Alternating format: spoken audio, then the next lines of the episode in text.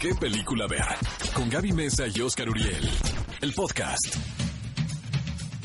Cinéfilos, bienvenidos a ¿Qué película ver? Un programa de Cinépolis por ExaFM 104.9. Qué gusto tenerlos aquí en este sábado 7 de marzo. y Amigos en míos, marzo. un día como hoy, pero en 1999 murió el gran quien es el sensei de todos, probablemente el Calimán, el, El maestro Stanley Kubrick, de verdad, quien llegó para dejarnos un legado impresionante en términos cinematográficos. Todavía le seguimos aprendiendo mucho al señor Stanley Kubrick. Yo creo que todos en nuestra lista cinéfila tenemos alguna de sus películas en el top 10. Fíjate que yo incluso le di una repasada a varias hace poco tiempo porque cuando vino a la exposición aquí a México, Ajá. Primero vino a Monterrey, entonces nos invitaron a dar una conferencia y sentía que iba a tener mi examen final de la universidad, entonces le di un repaso a las El películas. Vuelves a caer en la convención de las mismas, o sea, no han envejecido en lo más mínimo. Eh, después me volví a topar con la exposición en Londres y volví a ir. Eh, es que no te cansas, realmente un artista en todo el sentido de la palabra, un visionario también. Y, pues una de las leyendas más impresionantes que hay en el mundo del arte, punto. 100%. Y por eso, a propósito de que estamos recordando al señor Stanley Kubrick, tenemos una nueva encuesta de la semana a la cual estamos invitando a que vayan y ustedes voten para, pues, que escojan cuál es su favorita. A ver, solamente tienen que ir a las redes de exa, arroba exafm y responder la siguiente pregunta. ¿Cuál de estas cuatro películas de Stanley Kubrick es tu favorita? Las opciones son La Naranja Mecánica, el Resplandor, 2001, Odisea en el Espacio o Barry Lindo. Yo voto, yo voto, voy yo, voy yo, voy yo, voy primero. Eh, naranja mecánica. Es que ¿sabes qué pasa? El otro día vi, Vas no sé si viste en vez. Twitter eh, que ponía, ¿cuál es la película que más te ha impresionado que viste en tu niñez? Ah, sí, sí, Yo la verdad, por un por una causa, causa random y muy circunstancial, vi Naranja Mecánica cuando yo tenía como 9, 10 años. Mm, y Eso explica Jamás. muchas Eso explica cosas. mucha co- muchas cosas, Pero ¿verdad? muchas Mira, cosas. ve cómo todos voltearon en la cabina para decir, es no, que pues sí, es que ya, ya, es- se revela, se revela la verdad. Ahora sí que cayeron los 20, tormento. ¿verdad? Cayeron los 20 a todos. Es que, ¿sabes qué? Unas imágenes que Sí, hasta la fecha fuertes. Todavía son las incómodas. traigo en el subconsciente, sí. Ok, la naranja mecánica. Naranja mecánica. Yo entonces voy a votar por el resplandor. Ah, vas a que ganar tú. siempre. No estoy tan segura, ¿eh? Sí. Yo pensaría que la naranja mecánica. Pero ustedes vayan Tú a siempre votar. agradando a tus cinéfilos. No, A tus yo voto fans. con mis convicciones. Ajá, ajá, sí tú. Vayan a votar, cinéfilos. Oigan, pues les comentamos que la icónica película de Corazón Valiente va a cumplir 25 años de haberse estrenado. Qué rápido se pasa el tiempo. Y pensar que Mel Gibson pensaba que él estaba muy viejo para interpretar este personaje de Wallace cuando dirigió la película de, de Corazón Valiente. Afortunadamente, pues decide dirigirla y protagonizarla al mismo tiempo. La verdad me parece un peliculón loco de entretenimiento. Las escenas de combate. Estamos hablando de un momento en la cinematografía donde los avances digitales pues no eran como los de hoy. Entonces se tenían que rodar las escenas pues tal cual. Con cuerpo. Exactamente. Ahora sí, Efectos entonces prácticos. este va a haber dos proyecciones en Estados Unidos, 22 y 23 de marzo. eh, de la película para que las nuevas generaciones la puedan ver en la pantalla grande como yo creo que es como se debe ver esta película. Genial. ¿Qué película ver? Un programa de Cinépolis en XFM. Esto es ¿Qué película ver? Un programa de Cinépolis por XFM 104.9. Amigos chilangos, si se han topado por la calle a alguien que se parece al señor Javier Bardem, Denúncielo. denúncialo, porque sí es el señor Javier Bardem. Está por un asunto laboral aquí en, en la Ciudad de México eh, y parece ser que va a haber oportunidad de entrevistarlo a propósito de la película que recientemente se estrenó en la Berlinale, The Roads Not Taken. ¿Y por qué podría interesarnos a nosotros los mexicanos esta película? Bueno, primero porque creo que Bardem es uno de los intérpretes más importantes. ¿no? Internacionalmente hablando. Y segundo, porque Salma Hayek aparece en la película. Es dirigida por Sally Porter y tiene que ver con las posibilidades de la vida, un si yo hubiera, un what if. Entonces se cuenta la historia de este personaje en sus distintas líneas de vida o las líneas paralelas y vemos, eh, lo vemos reaccionar ante distintos estímulos. Hace un par de episodios de qué película ver. Les estuvimos comentando de una producción muy peculiar que se llama El libro de Ruth, que nos habla cómo esta mujer con valores muy cristianos tenía que enfrentarse en una lucha contra el SIDA, ya que lograba empatizar con uno de sus vecinos. Pues ahora llega una producción por la misma línea, podríamos decir, ¿no? Sí, Oscar? es, de esta es una confronta- exacto, confrontamiento. exactamente. Se trata de una película australiana protagonizada por Jackie Weaver. Jackie Weaver es una de las mejores actrices de por allá, Down Under, como dicen los norteamericanos. Ella participa en la nueva versión de The Grudge, donde está Demian Bichir, Ajá. ¿no? La de la para que le- exacto, para que la identifiquen. Y tiene que ver, amigos, con la historia basado en un caso real de una mujer, quien es una devota católica, muy conservadora, y de repente, pues le anuncian que hereda un club de transvestis. Esto es en San Francisco. Ella vive en Australia. Ella precisamente por los Muy negocios, cerca. por los negocios del, del hijo, pues había perdido un poco contacto con él, porque obviamente la familia tan conservadora, pues no le parecía que tuviera este tipo de clubs, ¿no? Pues le pasa algo al hijo y la heredera es la mamá. Entonces la mamá en un principio rechaza, porque la mamá dirige el coro de la iglesia, imagínate. Bueno, Entonces, ya tiene tenía- habilidades ya tenía artísticas, aptitudes aptitudes arti- musicales, sí, creativas, tenía oído. creativas, Sí, exacto. sí. Entonces se va a San Francisco y pensando que va a cerrar el changarro y resulta que pues le empieza a administrar y le empieza a ir increíble. Entonces, más que la historia de un negocio de éxito, es una historia de apertura, ¿no? De cómo Por puedes supuesto. cambiar tu manera de pensar a propósito de un acto circunstancial, ¿no? Que no lo tienes planeado en tu vida. El director de esta película es Tom Fitzgerald y realmente es un director bien, bien talentoso y le acompañan a Jackie Weaver, Lucy Liu y Adrian Grenier. Suena de increíble. Entourage. Exacto. La semana pasada les estuvimos contando también que Billie Eilish está rompiendo récords en Inglaterra con su tema de 007, No Time to Die.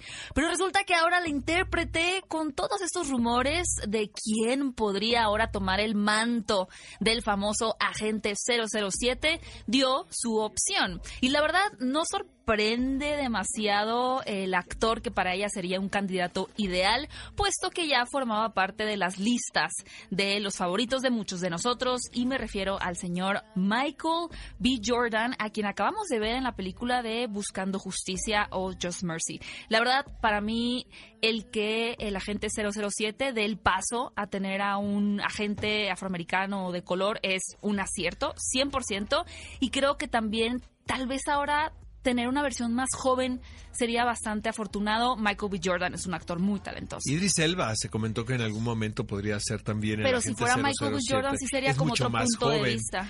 Y Ajá. también creo que abarca eh, otro tipo de audiencias, Michael como B. los Jordan. orígenes. No, y también un público mucho más adolescente, porque Idris Elba es un poco más grande. Exacto. Pero creo que los dos, nosotros creemos que los dos estarían fantásticos. Amigos, hay una película de los 90 que no sé si ustedes recuerden, o sus papás, que se llama El Club de las Divorciadas. Claro. Este título reunió por primera ocasión a tres grandes, que era Goldie Hawn, Bette Midler y Diane Keaton. Las tres han hecho unas carreras impresionantes en Hollywood, algunas cantando, otras en películas, etc. Y demuestra que también el paso del tiempo, pues obviamente no deben de tener las ofertas que tenían cuando tenían 35, ¿no? 40 años. Claro. Pero, pues, ¿qué haces? Pues te inventas, ¿no? Los vehículos de lucimiento del talento de este trío y se van a reunir en una película que se titula Family Jewels o Las joyas de la familia, donde cada una de ellas interpreta a una ex esposa de un hombre que en época decembrina muere de un infarto en una tienda departamental. Entonces se reúnen ahora sí que todas las ex esposas Del mismo hombre. del mismo hombre, exactamente, en el funeral, ¿no? Y son ellas tres. Lo que se anuncia, risas garantizadas de principio a fin, ¿estás de acuerdo? Yo estoy 100% de acuerdo, creo que las tres tienen mucho carisma y que no solamente le hablan a una generación, sino que también al público joven lo, lo logran encantar. Así que suena como una gran opción. Vamos a esperar más noticias de esta producción. Amigos, queremos saber qué les parecen estas noticias. Escríbanos en las redes hashtag qué película ver con sus respectivos acentos. También está el Twitter de Gaby, Arroba Gaby Mesa 8. mi Twitter, arroba Oscar Uriel, arroba Cinépolis también. Manifiéstense eh, de qué películas quieren que hablemos, cuáles son los top 5 que les interesan, a quién quieren que que entrevistemos próximamente. ¿Qué película ver? Un programa de Cinépolis en XFM. Estamos de regreso en ¿Qué película ver? Un programa de Cinépolis por XFM 104.9 y ha llegado la sección de estrenos. Esas películas frescas, recién salidas del horno que ustedes van a poder ir a disfrutar a su Cinépolis favorito. Arrancando con la nueva propuesta de Pixar titulada unidos. La verdad, fíjense, Pixar ha explorado bastantes territorios. Ya nos fuimos abajo del agua con Nemo, nos fuimos a la cocina con Ratatouille, pero ahora su gran apuesta es adentrarse en el mundo de los elfos, la fantasía y las criaturas mágicas. Realmente una propuesta muy interesante, pero lo que le da un sello muy particular es que esta historia, dirigida por Dan Scanlon, está basada en una anécdota personal que tuvo el director, que más adelante se las va a compartir él de viva voz, porque tuve la oportunidad de entrevistarlo en Brasil y aunque no he visto aún la película completa, las escenas que vi en, en, Brasil el año pasado me parecieron muy divertidas. Creo que hay una gran química entre los hermanos que están protagonizados por Tom Holland y Chris Pratt en la versión en inglés, además de que hay un humor ácido muy peculiar rondando por ahí. Creo que va a ser un éxito. Realmente me gusta esta propuesta original. Eh, y en la versión en español no está, no está la elección típica de superestrellas, sino que creo que se escogieron a los mejores actores Exacto, de doblaje. Como Emilio Treviño, por ejemplo. Exactamente. Hay la excepción de Regina Orozco, pero vaya, sabemos todos que Regina es espectacular. Bueno, ¿qué les parece si escuchamos ahora lo que me contó el director de esta película sobre la experiencia personal que lo inspiró a crear esta nueva historia? Muchas gracias por su tiempo, señor Dan Scanlon. Algo que me llamó mucho la atención es que no solamente funge con el rol de director en esta película, sino también como el guionista, lo cual me pareció algo bastante inusual en una producción de Pixar. Sí, yo fui uno de los tres guionistas, pero yo hice la historia al principio basándome en una historia personal. En mi vida, mi hermano y yo perdimos a nuestro padre cuando éramos muy jóvenes.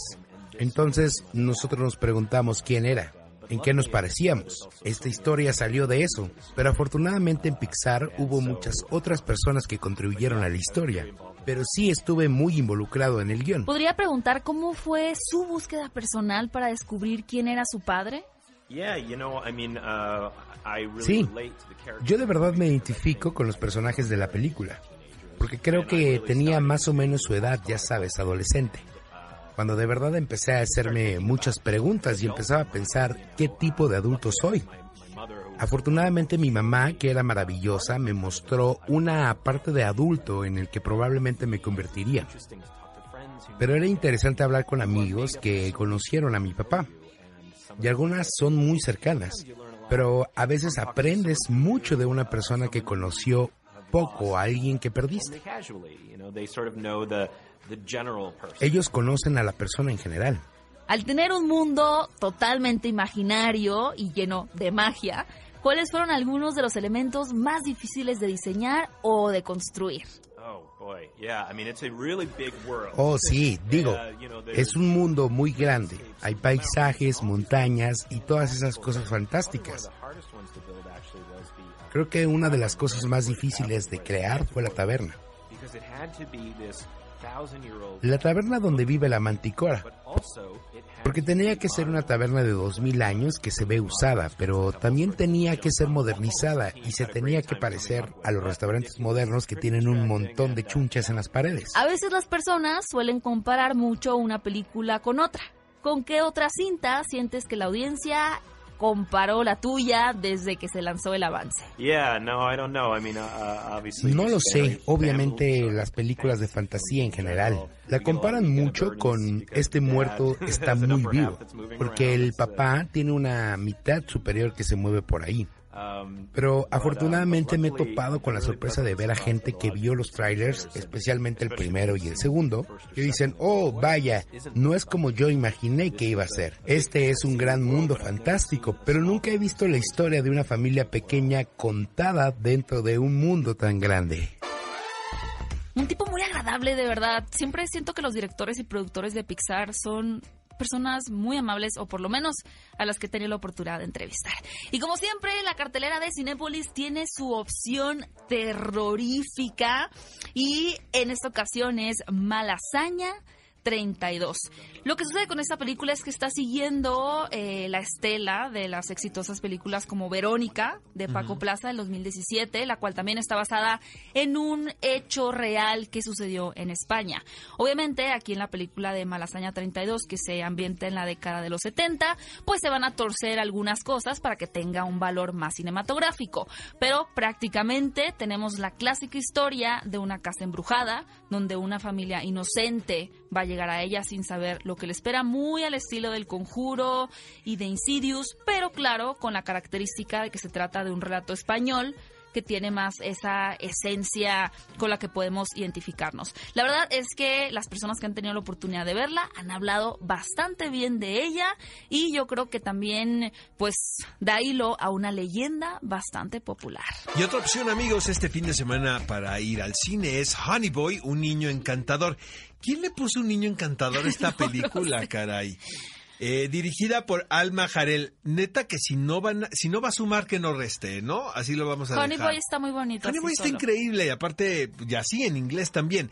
Es muy interesante este título, amigos, porque es, eh, podríamos decir, como el biopic no oficial, porque no lo, no lo asumen del todo, de la infancia de Shia LaBeouf, este actor quien tiene pues una fama de ser un tipo muy lo especial dentro una vez, de la industria. borracho, se hizo viral, luego se puso creo que una máscara en no una sé, rueda eh, de prensa en la Berlinale cuando presentó la película de Lars von Trier y se levanta también de la mesa. es una figura muy polémica. Muy polémica, pero la verdad es muy buen actor. Claro. Yo recuerdo haber ido al set de la película de los tanques de Fury. Ajá, Fury Eh, con Brad Pitt. Y él no estaba, no estaba disponible para las entrevistas, obviamente. Como que el estudio dijo, no, no, Es que él, actor del método, que él no, ¿no? hable, ¿no?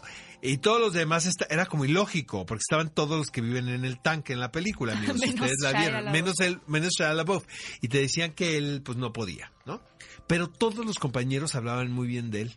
Y yo creo que debe ser un tipo muy, muy intenso, pero muy interesante. Bueno, esta película habla de lo que sucedió en su infancia, que probablemente haya derivado en que él, por ejemplo, tuvo que estar eh, internado en una clínica de enfermedades mentales. Es que es todo esto de la presión siendo un talento infantil. Ya lo vimos, por ejemplo, digo, nos- me estoy yendo a otro sector, pero con Michael Jackson, el hecho de que tus papás estén presionando porque saben que eres una mina de oro al final. Imagínate aquí el evento catártico que Shia LaBeouf interpreta a su propio papá.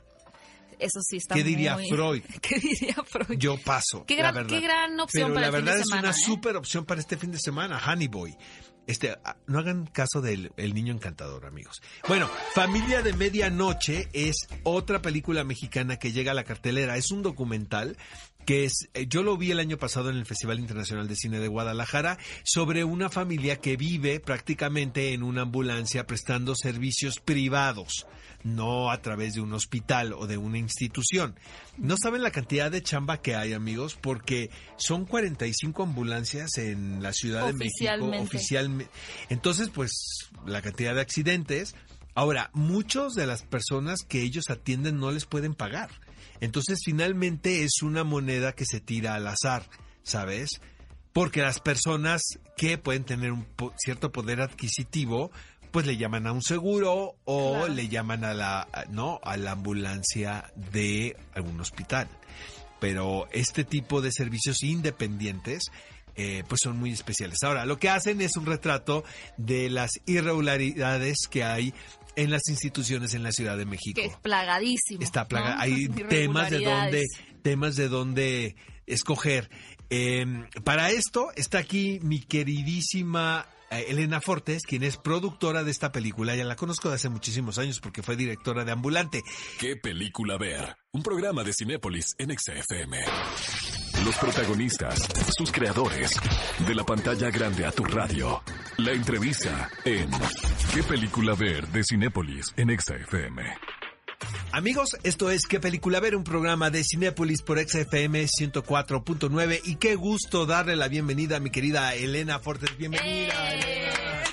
Hacía rato que no la veía. Es que saben por qué, amigos. Eh, es una figura que durante muchísimos años estuvo presente siempre, porque era la directora de Ambulante, pero una directora de verdad que se hacía ver y sentir en todos lados, ¿no, Elena? Sí, no, pues ya este, abandoné el mundo de los festivales para pasar Para Y luego está padre, ¿no?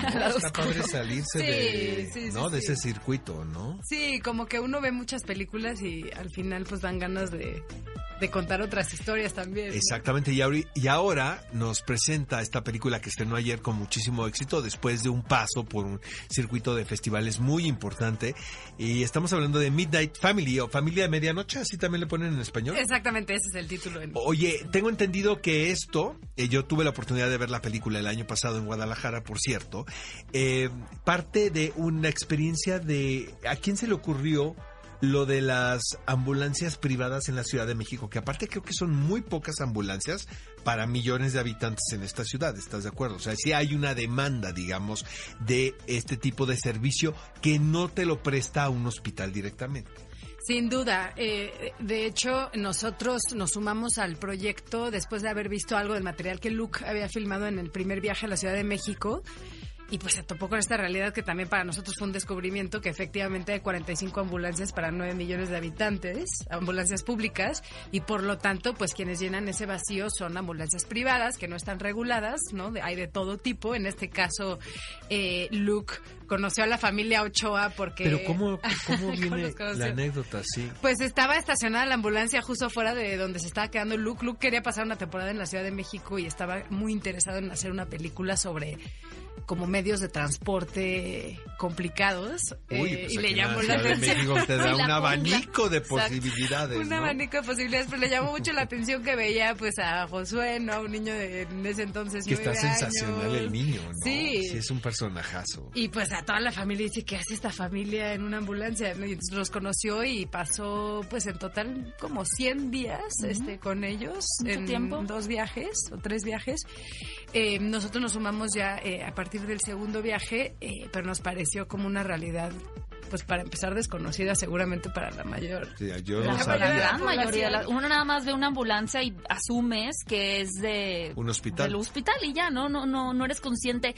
Además de, de esta realidad de la escasez de ambulancias que hay, ¿qué otros temas se tocan en el documental? Pues mira, o sea, creo que eh, sí es eh, un sistema disfuncional, precisamente porque está lleno de estos vacíos. En el caso de la familia Ocha, pues ellos sí tienen entrenamiento por su propia cuenta. Eh, lo más probable es que si no llegan ellos o alguna ambulancia privada, no llegue una ambulancia o tarde por lo menos 45 minutos en llegar en una emergencia. Entonces es un tema que nos afecta A todos. A todos. Eh, y pues sí, o sea, creo que eh, pues revela un poco el día a día de esta familia y lo que tiene que hacer para, para sobrevivir, eh, cómo opera en este sistema que de por sí está roto y cuáles son los huecos de este sistema, ¿no? Más allá del vacío de las ambulancias, eh, pues ellos, el 75% de los pacientes que, que recogen no les pagan. Es lo que te iba a decir, sí. eso fue lo que más me impactó, que de repente prestan un servicio, obviamente lo dan, llegan al lugar y no hay quien liquide la deuda y pues cómo puedes exigir si no está regulado, Exactamente. ¿no? Eh, y también está lleno de contradicciones, porque al mismo tiempo, pues las polici- la policía son los, los, los que les llaman a ellos para que acudan al accidente porque no llega otra ambulancia. Qué raro, ¿no? Entonces, ahí hay una repartición también, este, pues de utilidades.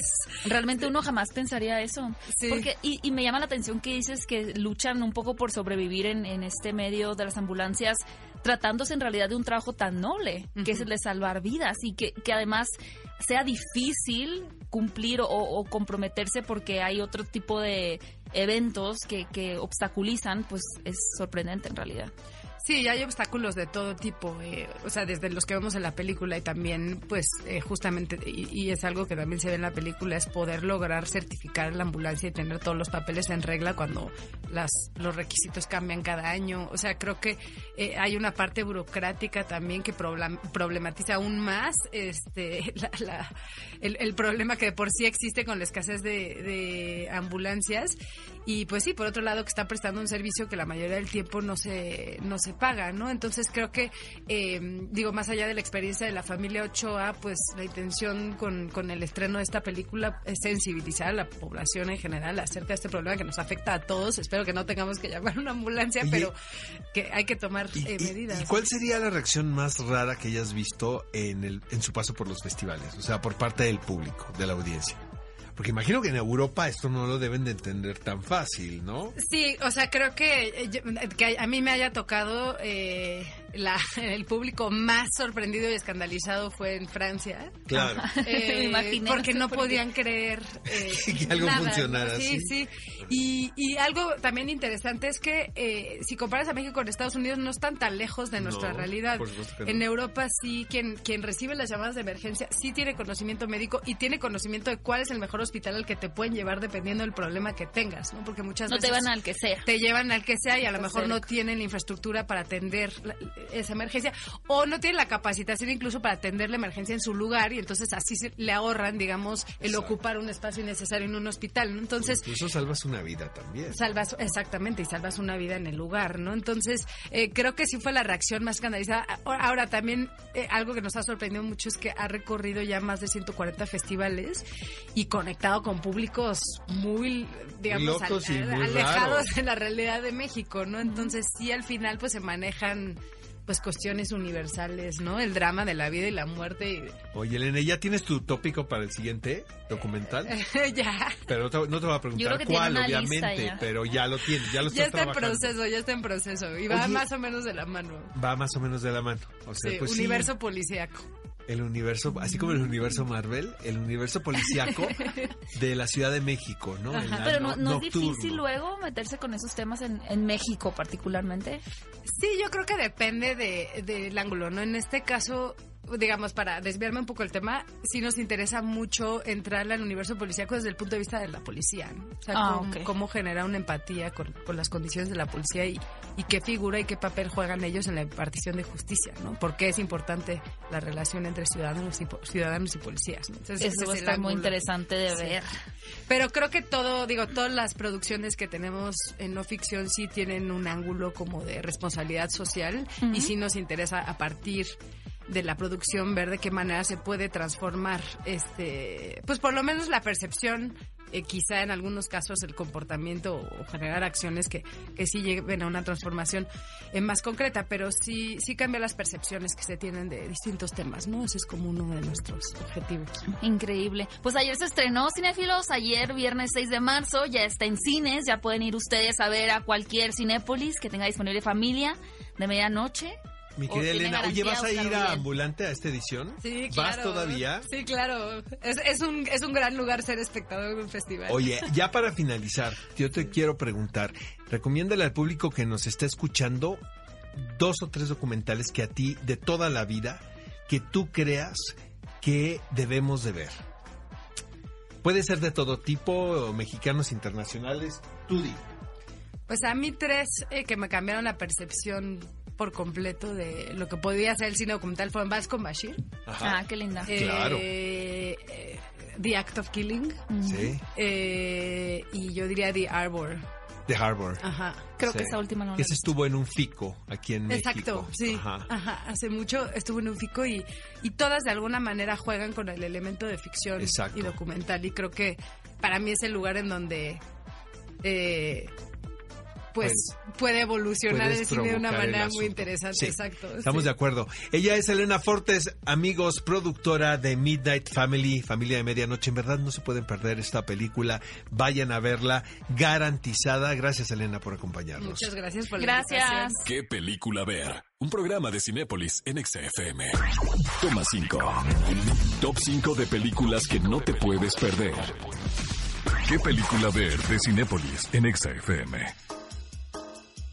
Esto es ¿Qué película ver? Un programa de Cinépolis por XFM 104.9. Un toma 5 de ¿Qué creen, amigos míos? A propósito del estreno de Pixar. Películas animadas para niños no tan chicos o adultos no tan grandes. ¿Se entendió siento que, eso? ¿Se Siento que eso? Oscar Sí, más bien dijo, voy a hacerle un, un toma 5 a Gaby Mesa. Pues sí, lo hice pensando en ti con todo mi corazón. Dice producciones animadas inteligentes que estimulan a todo tipo de espectador, es decir, que tienen más sustancia que el simple. Es que de repente ves una película animada y dices, caray, hubieran avisado que era para preescolar. Sí, sí. ¿Sabes? es que es tan películas con ese target. pero pues a mí, ¿yo qué culpa tengo? a pues mí me parecen que están aburridísimas. Pero hay otro tipo de películas animadas que sí logran captar tu atención. Por ejemplo, vamos a empezar. No, la número uno se roba todas las, las posiciones que siguen. Es que está es la mejor de todas. ¿Verdad que sí? Anastasia. Es que sabes que la anécdota es muy oscura. La, la anécdota es terrible. ¿De qué estamos hablando, amigos? Que en el siglo pasado apareció una mujer eh, diciendo que ella era una de las hijas de la, de la dinastía Romanov, que supuestamente los bolcheviques pues habían matado a, la, familia, exactamente, y ella argumentaba que había sobrevivido la masacre, que la habían salvado y la habían rescatado y se la habían llevado a vivir a Europa Occidental. Entonces de repente, creo que fue en París, exactamente, aparece este personaje argumentando que ella era una de las hijas del zar.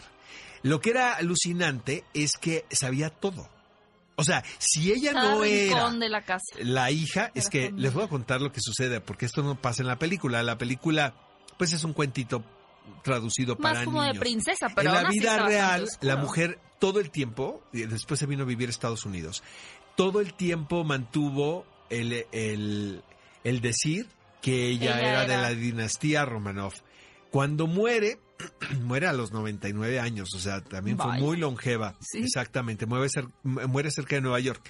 Después hacen unos análisis ya de, de sangre, de, DNA y resulta que no Ay, no, me mataste la ilusión. Perdón, Pero en esta pues, adaptación. así es la vida, es dura, ¿eh? Es dura. Es la mejor princesa animada. Otra opción también proveniente del mismo estudio Pixar es la que posiblemente retrata. Esta es la que más me gusta de todas. Es la que porque retrata al crítico, porque tiene un personaje que es un crítico que muy pocas películas animadas los tienen. Si ya adivinaron, es correcto. Ratatouille. Además de Mickey Mouse, ¿quién hace una rata que sea que se vea como una rata y sea adorable? Exacto. Yo me acuerdo, es que siempre lo cuento, pero me acuerdo cuando fui a ver esa película al cine con mi mamá, creo. Se acabó la película y un niño así chiquito en la sala gritó, ¡Mamá, quiero una rata! O sea, el viejito, no, o sea, pero el niño lloraba y lloraba de que él quería una rata de mascota, no un hámster no un conejillo de pues una rata. ¿eh? No se lo Pero es el, es el poder que tienen las historias de Pixar, de que empatices con un tenedor. Y en ese caso, Ratatouille nos habla mucho de seguir los sueños. Señora, mejor lleve el niño al doctor, al psiquiatra. No. Pero Ratatouille te gusta entonces por el crítico. La verdad es una película increíble porque tiene un humor negro, ¿no? de principio a fin. Y es muy bonita. Es, muy inspiradora. Oye, Hotel Transilvania, amigos, aunque parece una película para preescolar de esas que estoy criticando. Exacto, a ver, quiero tus argumentos. Es que es muy divertida, caray. Porque eh, este tipo de familias eh, alienistas, o sea, este tipo de familias eh, fracturadas, eh, de familias que no son normales. Como los locos Adams, ¿no? Un poco. Exactamente, que son tan excéntricas y tan bizarras, pues a mí me llega, ¿qué diría Freud? me identifico. Me identifico plenamente con las familias imperfectas, ¿no? Este, Lilo y Stitch también tiene que ver con ah, eso. Se me olvidó, ¿eh? Ponerlo acá, pero Hotel Transilvania, la verdad sí está muy divertida y recuerdo que la vi en la versión original donde eh, Selena Gómez le prestaba la voz a la niña. Selena Gómez es una adolescente de 118 años, además. Y tenemos un papá Drácula sobreprotector de su hija. Creo que tiene muchos valores familiares y por eso cumple con esta dosis que necesita Oscar de que lo hagan reír a él con humor ácido, pero al mismo tiempo que a los niños pues también les fascine. Y una opción un poquito más tenebrosa es el cadáver de la novia. No, es, para los ¿no? Exacto. es una película animada de Tim Burton que luego muchas personas siguen pensando que El extraño mundo de Jack está dirigida por Tim Burton, pero no, solamente está producida por el señor Tim Burton.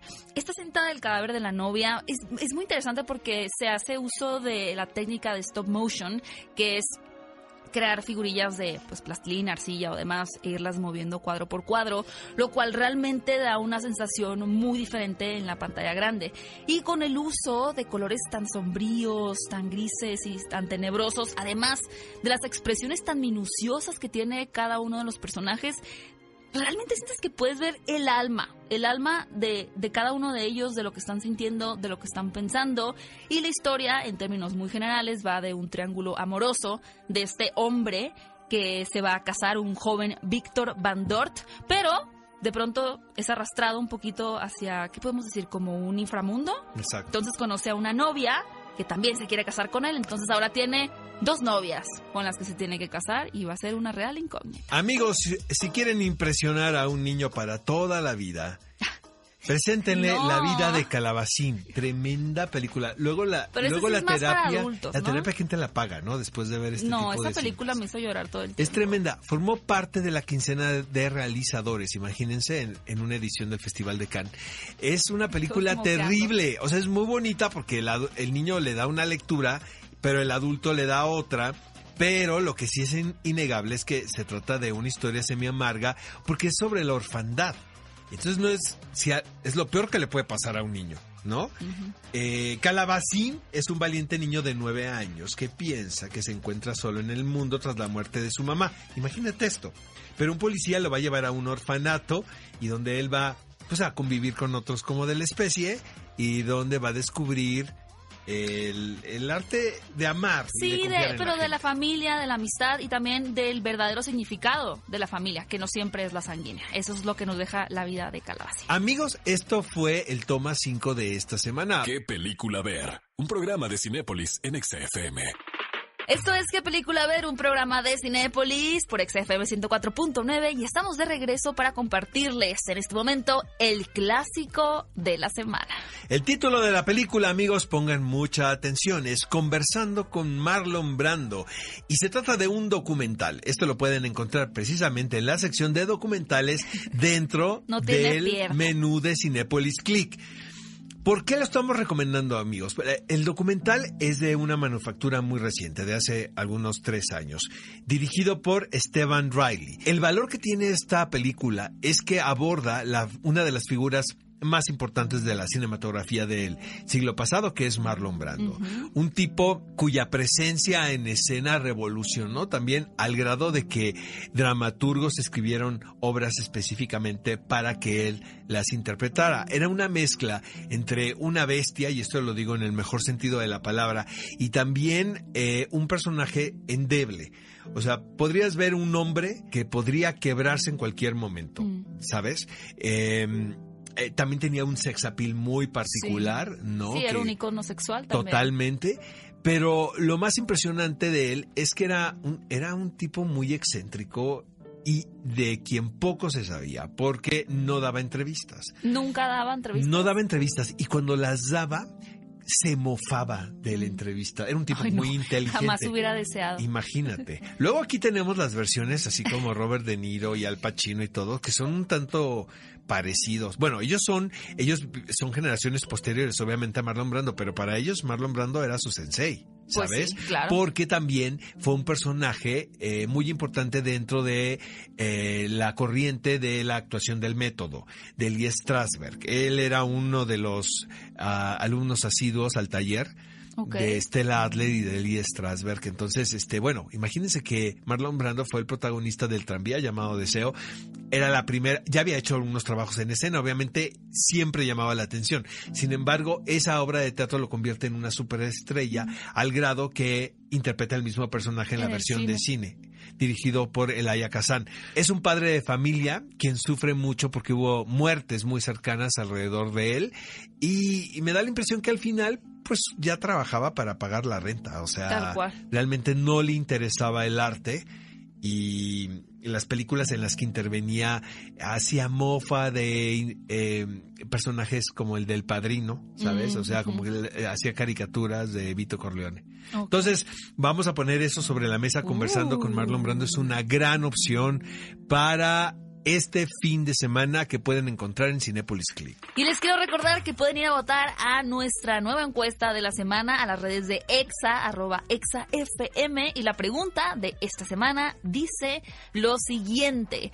¿Cuál de estas cuatro películas del director Stanley Kubrick es tu favorita? Las opciones son La Naranja Mecánica, El Resplandor, 2001 Odisea en el espacio o Barry Lyndon. Oscar escogió La Naranja Mecánica y yo El Resplandor. Ahora les toca a ustedes ir a votar por su favorita. Amigos, el programa ha terminado. Por supuesto que los esperamos la próxima semana, 10 de la mañana, por Exa FM 104.9. Si no lo escucharon, si lo escucharon a la mitad, si lo quieren recomendar, no hay ningún problema. ¿Por qué? Porque nos pueden escuchar en podcast a través de Spotify o iTunes. Búsquenos como qué película ver o también nos pueden encontrar en el sitio quepeliculaver.com.